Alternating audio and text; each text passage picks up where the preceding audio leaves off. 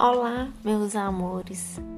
No final da quarentena foi exigido o uso de máscaras e assim eu ganhei asas de novo. Porque aos poucos voltei a caminhar, respeitando o toque de recolher, é lógico. Então eu carregava álcool gel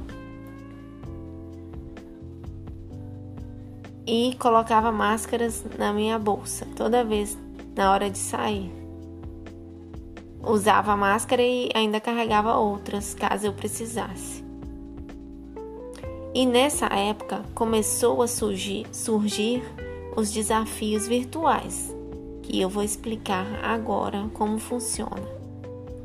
O desafio virtual é o seguinte: a gente escolhe a distância e corre sozinha porque não podia aglomerar, né?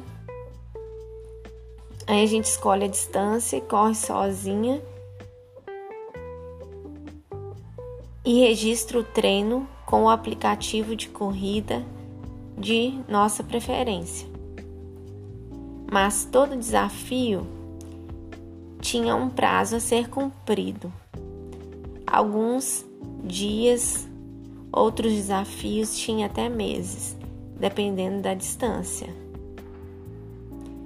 E o meu diferencial nesses desafios, que me fez ganhar ainda mais reconhecimento, é que eu concluí todos os desafios em tempo recorde. Todos os desafios que eu participei, eu concluí em tempo recorde. Na maioria dos desafios virtuais que eu participei, eu fui a primeira a concluir os desafios.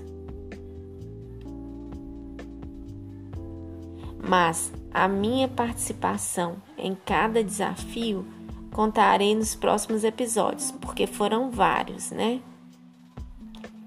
E no próximo episódio eu contarei um dos mais importantes. Um beijo e até breve.